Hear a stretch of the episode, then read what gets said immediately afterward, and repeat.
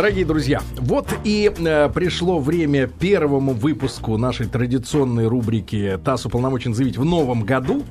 Ну и мы, вы уже заметили, наверное, да, что мы э, берем за основу дату историческую, которая близка к э, дате выхода э, программы. События. Да-да-да, события. Вот 10 января в 46 году в Лондоне, кстати, интересно, да, в Лондоне, э, начала работу первая сессия Генеральной Ассамблеи Организации Объединенных Наций, и мы сегодня решили об этой организации поговорить в рамках наших геополитических э, размышлений, да, и я искренне приветствую в нашей студии Александра Арсеньевича Орлова. Александр Арсеньевич, доброе утро. Доброе утро. Александр Арсеньевич, директор Института международных исследований, профессор МГИМО, Учтите это, да.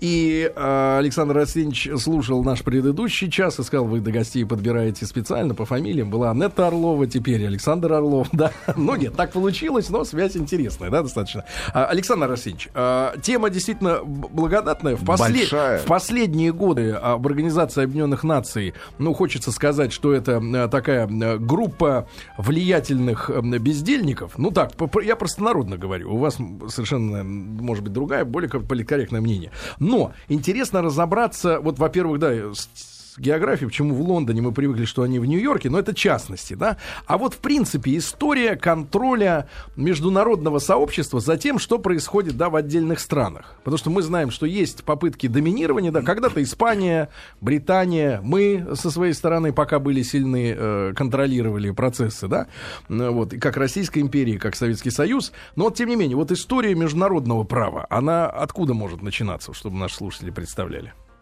Ну, история международного права, она, конечно, имеет долгую, долгую историю, э, но так более-менее в каком-то формализованном виде она появилась, оно появилось право во второй половине XIX века, хотя э, двусторонние отношения между государствами, но они изначально, так сказать, вот э, каким-то образом регулировались какими-то договоренностями, там, соглашениями и так далее, что, в общем-то, является элементом международного права. Но, э, как вы прекрасно понимаете, э, ничто не создается, как говорится, с нуля, а процесс э, создания и международной структуры, и международной организации универсальной, какой каковой является Организация Объединенных Наций и так далее, это, в общем-то, достаточно длительный процесс, и некоторые вещи, они должны просто вызреть или созреть. А вот вы задали вопрос, почему первая сессия состоялась в Лондоне. Ну, Организация Объединенных Наций, как вы все знаете, была создана по итогам Второй мировой войны на э, международной конференции в Сан-Франциско, которая завершилась э, э, в июне 1945 года. И вот по итогам этой конференции был принят устав Организации Объединенных Наций, который вступил в силу 24 октября того же года после завершения процесса его ратификации национальными парламентами. И, э, соответственно, вот после этого, значит, этот день считается Днем Организации Объединенных Наций. Э, э, теперь вот такой вопрос по Лиге наций. Лига наций, как вы тоже прекрасно знаете, возникла по итогам Первой мировой войны. То есть, как бы само возникновение Первой мировой войны, оно было большим сюрпризом для многих государств, и многие, так сказать, страны, политические деятели и так далее, они не верили в саму возможность того, что может быть э, мировая война. Но вот так случилось. Александр Алексеевич, а если вот э, маленькую ремарку просто с вашей точки зрения, да, как э, э человека умудренного да, опытом и знаниями, с вашей точки зрения, все-таки причиной для Первой мировой войны была экономика, рынки?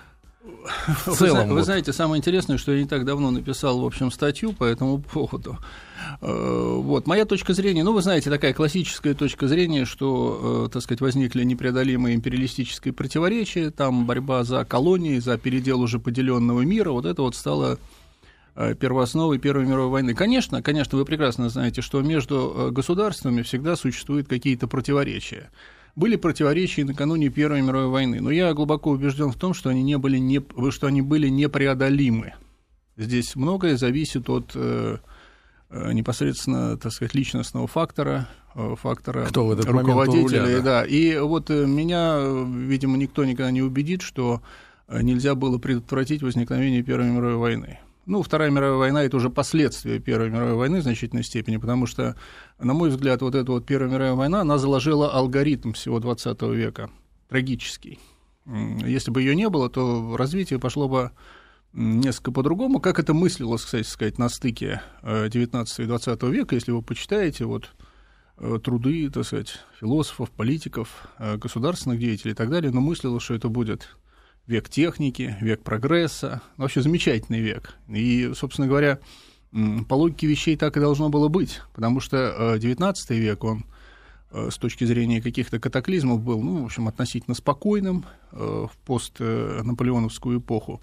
И действительно, человечество, оно подходило к какому-то новому качеству, э, новому качеству своему. Рывок.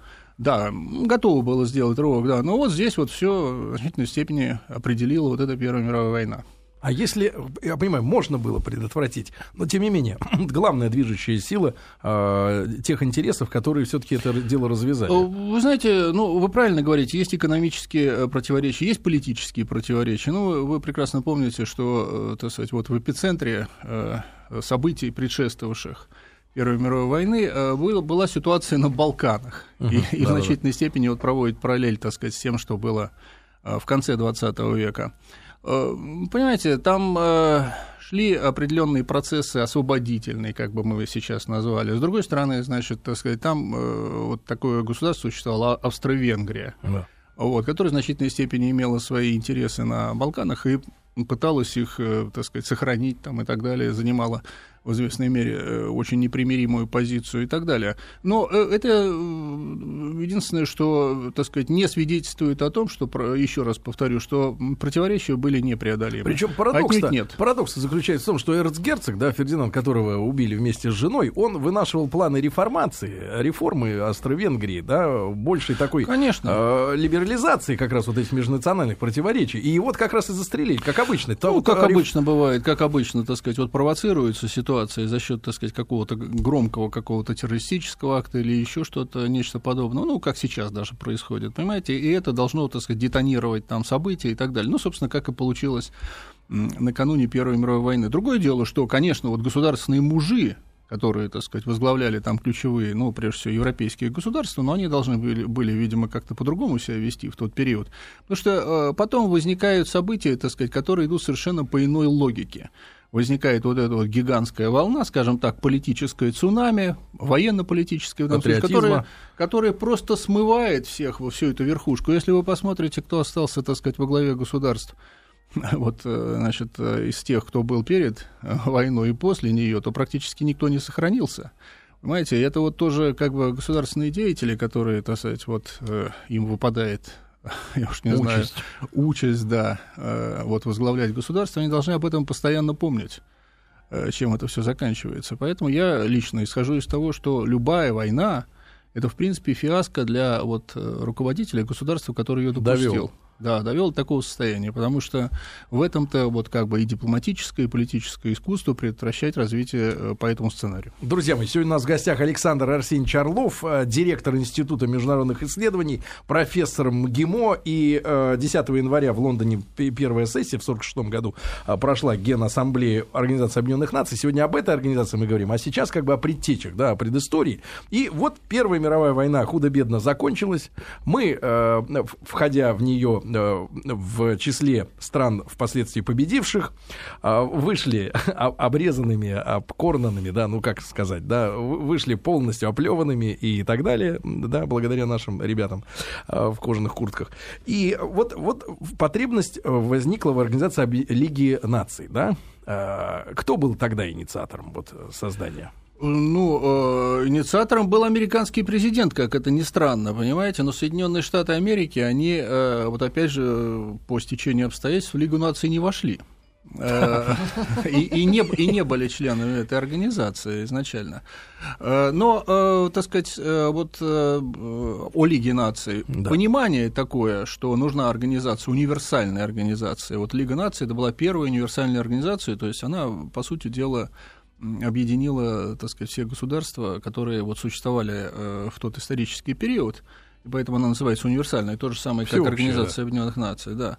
Вот, и, э, собственно, главная цель э, этой организации заключалась в том, чтобы наладить сотрудничество между вот странами, которые, так сказать, воевали друг с другом в Первой, мировой, в Первой мировой войне, и не допустить, не допустить возникновения нового мирового катаклизма. Собственно, эту цель Лига наций успешно не выполнила как вы прекрасно знаете, и э, в этом, собственно говоря, э, вот главный объект и э, критики этой организации, что она не выполнила свою главную, свое главное историческое предназначение. Ну, почему не выполнила? Потому что была слабой организацией, потому что вот там, грубо говоря, не было на мой взгляд, я свою точку зрения Не излагаю. было войск своих? Нет, не было права вето со стороны, э, так сказать, э, вот тех государств, да, которые, э, ну, вот по э, аналогии с э, Организацией Объединенных Наций, э, так сказать, входили вот в, совет, в Совет Лиги Наций. Наций. Ну, там приблизительно структура была похожа. Там был Совет Лиги Наций, была Ассамблея Лиги Наций, ну и так далее. Вот это два, два основных органа. То же самое, если мы сейчас возьмем нынешнюю Организацию Объединенных Наций, там тоже, в общем, как бы существует формально шесть главных органов. Но основными, безусловно, являются Совет Безопасности и Генеральная Ассамблея. Ну, э, Они чем... решали большинством голосов просто. Вы знаете, там, э, значит, вопрос, э, совершенно верно, да, вопрос еще в чем заключался? В том, что там полномочия Ассамблеи и Совета Лиги Наций, они перекрещивались, том числе в вопросах поддержания международного мира и безопасности. Ну, на определенном этапе отцы-основатели этой организации даже говорили, это замечательно, это вот свидетельствует о высочайшем демократизме Лиги наций и так далее. Но на самом деле это обернулось в конечном э, итоге, в общем, фиаско этой организации по той простой причине, что, конечно, между главными органами э, в общем, должно быть четкое разграничение полномочий, кто чем занимается и кто за что отвечает. И э, вот, собственно, когда началась работа над выработкой устава, Организации Объединенных Наций. Это произошло в ходе уже Второй мировой войны, непосредственно в ходе Второй мировой войны. Э, значит, вот, вот этот вопрос э, мучительно, но все же был решен. Александр Арсеньевич, а вот все-таки, а, где вы считаете, у Лиги наций был первый прокол в ну, недееспособности такой? Вот я понимаю, не предотвратили войну, но это было уже в 39-м, да? А, или там 38-й год, э, когда уже... А вот, например, э, борьба с Гитлером, э, тем же самым, да, в Германии, это было в компетенции Лиги наций? Или они во внутренние дела стран не вмешивались, и была только между, между, межгосударственная проблематика, да? Вот ну, такая площадка нет, для нет, обсуждения каких-то да, вопросов ну, основная, так сказать, вот э, почему критикуют Лигу наций, что это была большая говорильня что это был форум, так сказать, для того, чтобы пару выпускать и так далее. И все там испорожнялись, как говорится, в остроумии политическом, так сказать, э, в словословии. Э, я не хочу, так сказать, сказать, что, допустим, Советский Союз, который, так сказать, позже вступил в Лигу наций, там этим же самым занимался. И нет, раньше отнюдь, вышел. Нет, отнюдь, да, его исключили. Вот. Нет, отнюдь. По той простой причине, что, э, так сказать, э, ну, можно долго и упорно критиковать советскую дипломатию, но, э, в общем, я должен сказать, что это была ответственнейшая дипломатия. Вот. И многие вещи, которые были, так сказать, предложения, которые были внесены, на рассмотрение, они, в общем, некоторые из них сохраняют актуальность и по сей день. Значит, теперь, что касается э, порядка действий. Ну, э, по международному праву невмешательство во внутренние дела государства – это, как бы, так сказать, святое положение, и, конечно, Лига наций, так сказать, она не могла вмешиваться. Значит, что касается гитлеровской Германии. Ну, э, как вы знаете, в общем, Гитлер, он пришел к власти вполне законным путем. Э, победив на выборах. И, э, так сказать, что он из себя представляет и что э, представляет из себя этот режим, но это потребовалось определенное время, чтобы понять. Вот. И самое главное, конечно, так сказать, вот вы правильно сказали, свое бессилие, так сказать, которое завершилось тем, что организация не смогла предотвратить уже глобальную войну, да, это была ее реакция на вот эти вот локальные, так сказать, мелкие конфликты, которые возникали, э, там, начиная с 1935 года, по сути дела, 35-й, 36-й, особенно вот э, вопиющая, так сказать, реакция на события в Испании, ага. когда, э, по сути дела, вот эти вот мятежники, так сказать, возглавляемые генералом Франко, они просто поддерживались открыто Германией и Италией.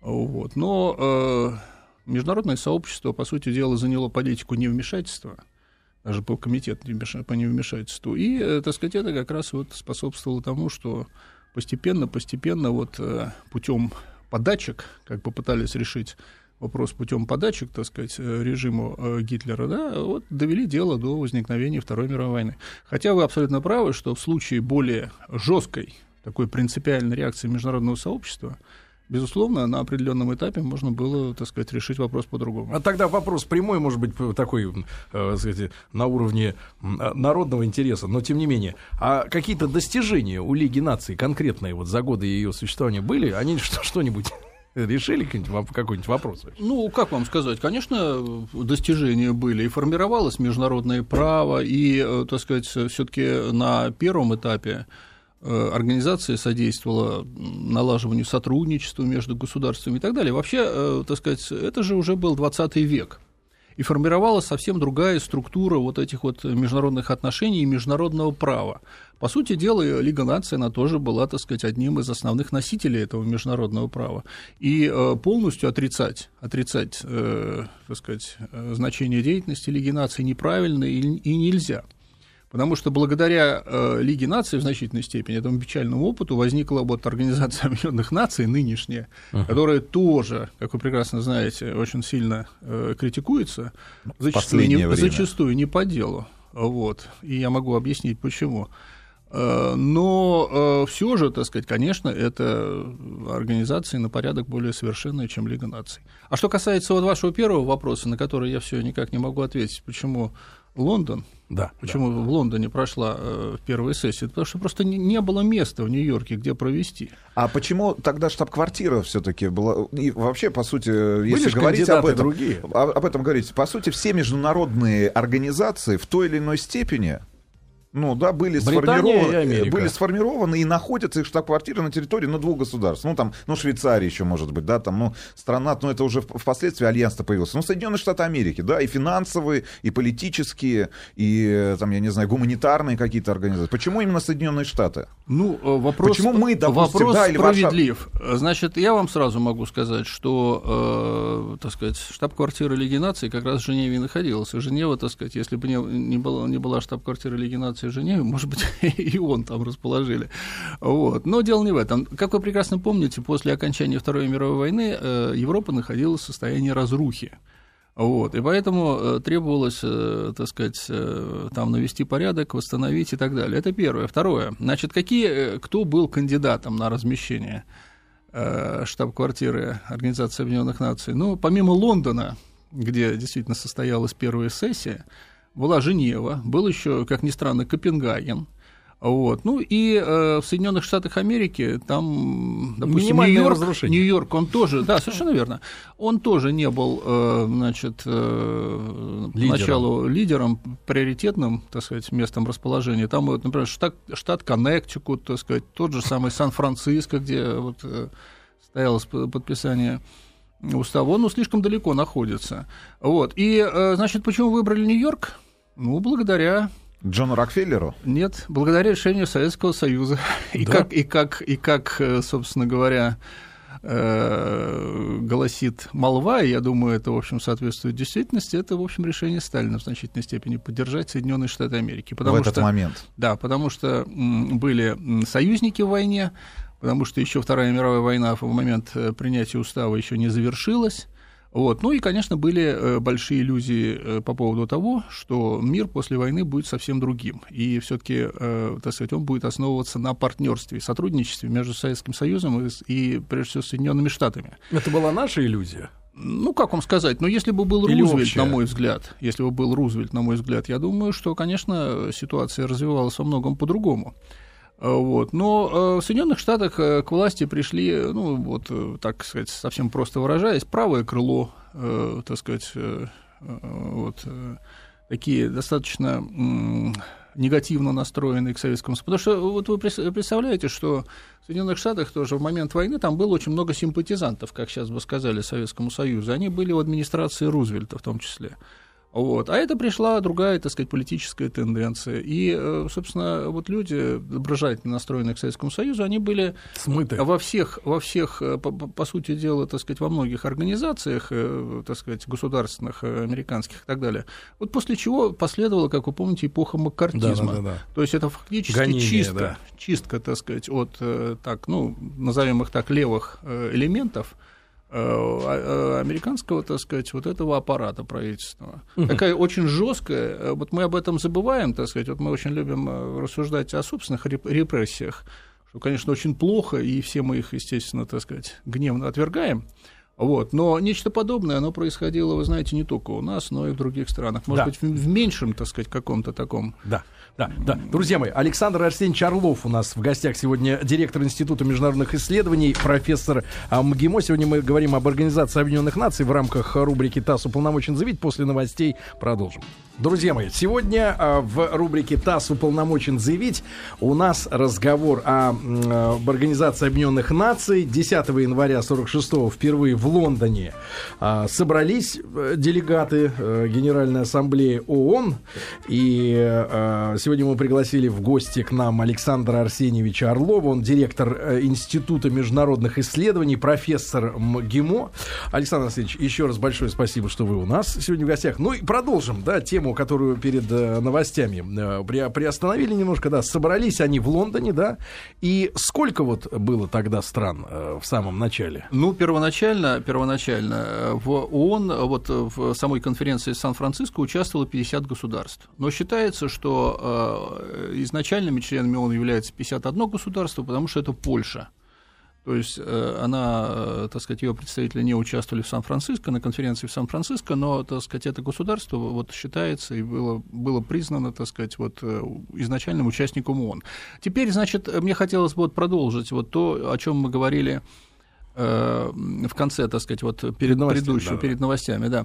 Значит, вы правильно говорите о том, что в тот период в период создания Организации Объединенных Наций много, многое говорилось о создании э, ООНовской армии и ООНовской полиции. Действительно, так сказать, на определенном этапе, ну, были вот такие вот как бы пожелания, может быть, назовем их иллюзии. У Лиги наций не было? Нет. Да, что, э, значит, вот э, благодаря, так сказать, деятельности Организации Объединенных Наций, наличию вот этого силового компонента, Э, можно будет э, совместными усилиями, так сказать, вот наводить, грубо говоря, порядок в мире и не допустить возникновения новой э, мировой войны. Как вы знаете, вот этот вот э, теза о недопущении новой мировой войны, это, по сути дела, является резон детер, так сказать, смыслом, смыслом создания и существования Организации Объединенных Наций. Э, были ли для этого предпосылки? Ну, видимо, были.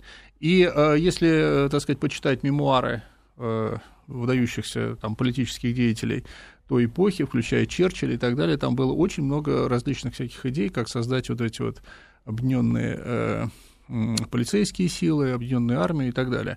И даже вот был создан такой механизм, который называется военно-штабной комитет. Он состоит, э, он до сих пор э, не распущен, но, правда, является такой как бы сказать, декорации, да. Вот. Э, значит, туда входят э, начальники генеральных штабов э, вооруженных сил, вот пятерки постоянных членов Совета Безопасности. Но он не заработал. Он должен был быть одни, основным механизмом, который помогал бы Совету Безопасности вот в области подготовки подобных операций. А кто мешал? чтобы он заработал. А как бы изменилась ситуация, понимаете? Мировая. И вот первые, да, и, знаете, наступила, началась холодная война, и э, уже как бы первые годы существования Организации Объединенных Наций, они, собственно говоря, проходили вот в этот период холодной войны, и речь-то шла э, не о том, чтобы развить эту организацию, а о том, чтобы ее сохранить. Э, и надо сказать, что несмотря на так сказать, какие-то сложности и так далее, все-таки даже в сложный период холодной войны Организация Объединенных Наций сделала очень много для вот сохранения мира в тот сложный период. Я так понимаю, товарищ Рокфеллер подарил землю Совершенно верно. А на, на какие деньги строили вот здание знаменитое? Ну, э, на какие деньги это вопрос э, сложный, конечно. Э, здесь я неучтенка какая. Вы меня, да, поставили в сложное положение. Но, скорее всего, вы знаете, что существует определенная, так сказать, шкала. Вот каждая страна, так сказать, она платит определенный взнос. Кстати, интересно, от чего зависит размер? Вы знаете, размер зависит от того, сколько страна может заплатить. Потому что, допустим, навязать, навязать это невозможно. Ну, вот, допустим, э, так сказать, э, сейчас постепенно наш взнос растет, но он все равно остается, конечно, несопоставим с масштабами нашей страны, к примеру. И такие страны, как Япония, ну, чуть больше там по одного процента, понимаете, это очень мало. Вот. А в то время как, э, так сказать, э, Соединенные Штаты Америки, они платят чуть ли не четверть, так сказать, в бюджет вносят. Но они, правда, получают огромную косвенную выгоду от того, что штаб-квартира находится на территории Соединенных Штатов Америки, так сказать, сказать, в частности, город Нью-Йорк там, и так далее, потому что вот все дипломаты, которые там приезжают и так далее, они же привозят с собой средства, так сказать, которые там тратят и все такое прочее. Ну, плюс, элемент плюс... туристической индустрии здания ООН. Конечно, да. Вот. Плюс, плюс секретариат ООН, так сказать, тратят огромные средства и так далее, так сказать, как бы общего, из общего котла, так сказать, но тратятся на территории Соединенных Штатов. Вот, они здесь, так сказать, зарабатывают. Вот, но другие страны, понимаете, которые, вот, допустим, сейчас один из, одна из проблем, это, э, или вопросов, что ли, которые ставятся, это о необходимости увеличения состава Совета Безопасности ООН, ну и в том числе даже в категории постоянных членов. Вот, кстати, здесь тоже очень интересно, почему эта пятерка образовалась. Кто в конце концов, ну, кто в конце концов принял решение? да, о, финальное, что именно пять государств будут постоянными членами, членами Совбеза с правом вето, да, но это все процесс э, договоренности, как вы прекрасно понимаете. Вот, э, собственно, то, что это сложилось, это вообще уникальнейшая ситуация. Допустим, если бы мы, вот сейчас вот многие критикуют ООН и чуть ли не говорят, давайте распустим, создадим новую организацию. Что будет, э, если попытаться сейчас, допустим, создавать новую организацию?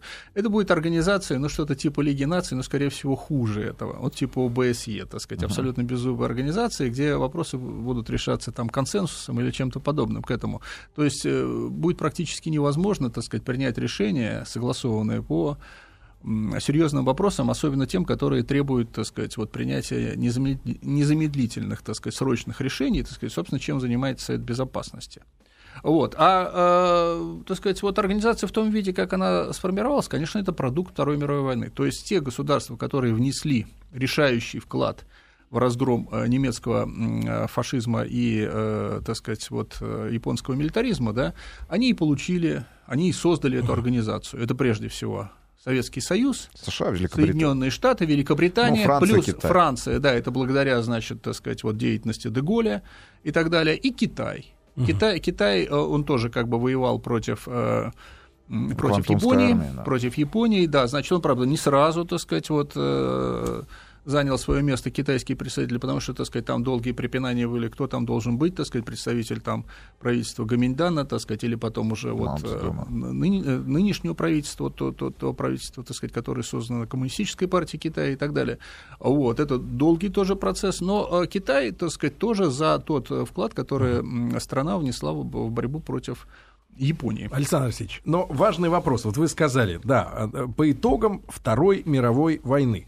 Когда мы сегодня, э, там, не сегодня, вернее, каждый май празднуем нашу победу и видим, что в Европе собрались они последний раз на 60-летие и многие в Европе говорят, что это дела минувших дней. У нас это распространено мнение, хватит жить победами дедов, так сказать, сегодня ничего не происходит в мире. От, это все устарело. Насколько организация, которая построена по итогам той войны, которая сегодня не имеет никакого значения для мира, как нам пытаются некоторые подать это да, дело. В странах Прибалтики так вообще да, насколько, э, на, насколько, насколько эта организация устарела? Нацисты. Вы знаете, вот э, я еще раз повторю тот тезис, который я высказал только что, что ничего лучше Организации Объединенных Наций создать все равно не удастся. Вот, поэтому э, речь может идти э, о, об улучшении, так сказать, о реформировании э, в случае необходимости Организации Объединенных Наций. Но вообще вот для нас, в частности для России, ну и это понимают и те же Соединенные Штаты Америки, которые, так сказать, так как бы периодически критикуют, но очень так дозированно. Вот. Это, по сути дела, для вот России это главный, один из главных ресурсов ее внешней политики. Ну, вот если вы, э, так сказать, так объективно посмотрите, то статус постоянного члена Совета Безопасности для нас это главный, так сказать, как бы наряду вот с наличием э, ядерных э, сил, так сказать, главный элемент нашей внешней оборонной национальной политики. Значит, что касается вот реформирования, ну, там, когда говорят о реформе ООН, конечно, говорят о реформе Совета Безопасности. Э, потому что, э, в принципе, договориться о каких-то других э, вопросах, ну, это несложно. Ну, например, появилась необходимость создать Совет по правам человека, он был не так давно создан. Появилась необходимость создать контртеррористический комитет, он был создан. Договоренность по таким частным вопросам, она достигается достаточно быстро. Значит, вопрос о об увеличении членского состава, потому что речь не идет об изменении функций Совета а безопасности. 15, 15 ну, членов, да, 5, 5 постоянных 10. и 10 непостоянных. Не, не, а общий штат вот в Нью-Йорке, вот сколько это масса О. народа, вот, который работает, работает в ООН? Ну, Примерно. вы знаете, я вот видел такую цифру, что весь секретариат ООН это порядка 30 тысяч человек. Но, э, понимаете, это не только в Нью-Йорке, потому что есть отделение ООН в Женеве, есть да. в Вене, Кто есть в, Найро, в Найробе, там, в других, так сказать, точках и так далее. Да, есть такие так называемые полевые ми- миссии, так сказать, ну, то есть миротворческие операции, это все как бы засчитывается. И сюда не входят еще войска, да, вот эти? ООН. Да, но войска это отдельная, так сказать, составляющая. Это вот, допустим, Совет Безопасности, он принимает решение о проведении миротворческой операции, значит, так сказать, согласовывается мандат, согласуется, согласовывается количество, значит, сколько нужно, допустим, Э, собрать э, силы и средств для проведения, так сказать, этой операции. И после этого, вот, допустим, поручается это генеральному секретарю ООН, и он начинает этим заниматься. Вот. Ну и, так сказать, это сложная задача. Вот почему сейчас, допустим, этим все чаще, чаще, чаще занимается НАТО, потому что у них как бы есть вот эта цепочка командования, есть так НАТО, в наличии силы. НАТО как на аутсорсинге, получается, работает у а, ну, ООН. По сути, да. Потому что... Но, но, но бесплатно. Та, но та история, которая началась в Югославии, да, да. с Вы знаете, Белградом, вот да? Это очень серьезный вопрос. Не, не вызывает как Значит, если, если э, вот какие-то э, действия, так сказать, осуществляются по решению Совета Безопасности, вот. Ну, это законные действия, то есть действительно здесь некий аутсорсинг, э, значит, привлекаются какие-то, ну, там, допустим, как это пишется в резолюции, вот Совет Безопасности призывает там страны, там, значит, так сказать, действовать вот на основе тех или иных принципов для, для того, чтобы нормализовать ситуацию в том или ином государстве. Но это подразумевается, что здесь уже есть договоренность, и вот, допустим, НАТО, как вот э, в данном случае, по сути дела, на, на данном этапе единственная такая дееспособная военно-политическая организация, да, вот э, Совершенно верно. Если бы она только клинингом занималась, это было бы хорошо. Вот. Но когда, значит, НАТО начинает нарушать допустим, резолюцию Совета Безопасности, выходит за рамки этой резолюции, или вообще, так сказать, в отдельных случаях, допустим, западные страны формируют коалиции и действуют э, вне э, устава э, ООН, вне международного права, так сказать, не имея полномочий на осуществление каких-то силовых акций, как это было, допустим, в ходе, в ходе войны. В Ливии немножко другая ситуация. В ходе войны, допустим, вот помните, против Союзной Республики Югославия, да, да это конец 90-х, когда у НАТО э, не было абсолютно никаких юридических оснований для этого. И потом, так сказать, иракская операция э, коалиции во главе с Соединенными Штатами Америки. Это как бы два таких э, вопиющих случая, так сказать, нарушения международного права в нашу современную эпоху. Что касается Ливии, там, значит, была вот соответствующая резолюция, но просто-напросто западные страны которые вот решили, так сказать, там сделать так, как они сделали, вот, они, конечно, вышли просто за рамки э, резолюции, вот, но трактовали ее таким образом, что вот мы вот ее таким образом понимаем. Э, кстати сказать, а, эта кстати, политика... Последствий по Югославии так и не наступило для стран-участниц вот этих Нет, не наступило абсолютно. В, в общем, там ситуация таким образом была, что как бы, значит, в результате э, вот этих всех бомбардировок, фактически войны против Югославии, значит, они вышли из правового поля.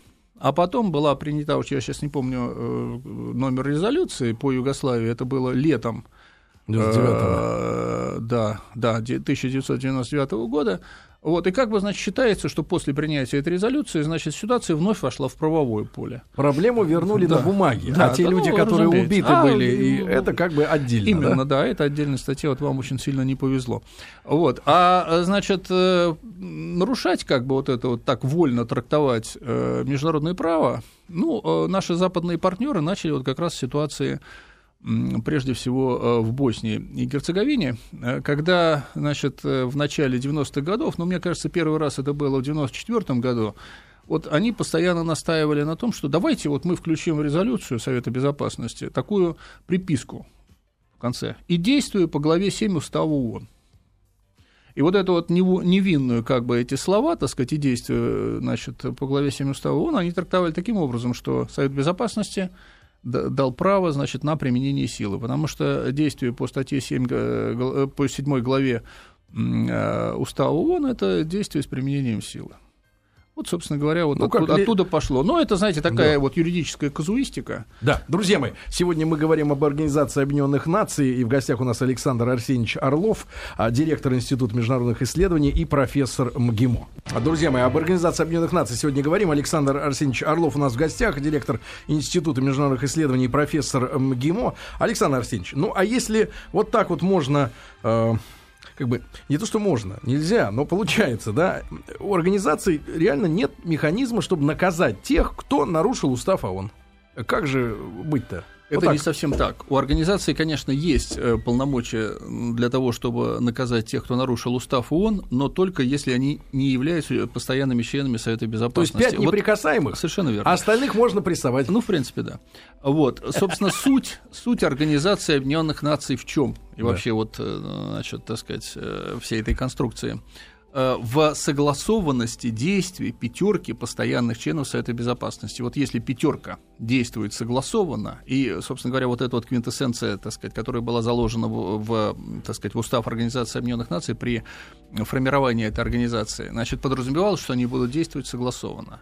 Вот. И, значит, что такое право вето? Право вето, если, значит, одно, а, одно, одно из государств, постоянных членов Совета Безопасности, не согласно с чем-то, оно имеет право, значит, наложить вето. И, собственно, это надо трактовать таким образом, как это побудительный мотив, если, значит, они не будут нарушать международного права, для того, чтобы все-таки искать и находить согласованные решения.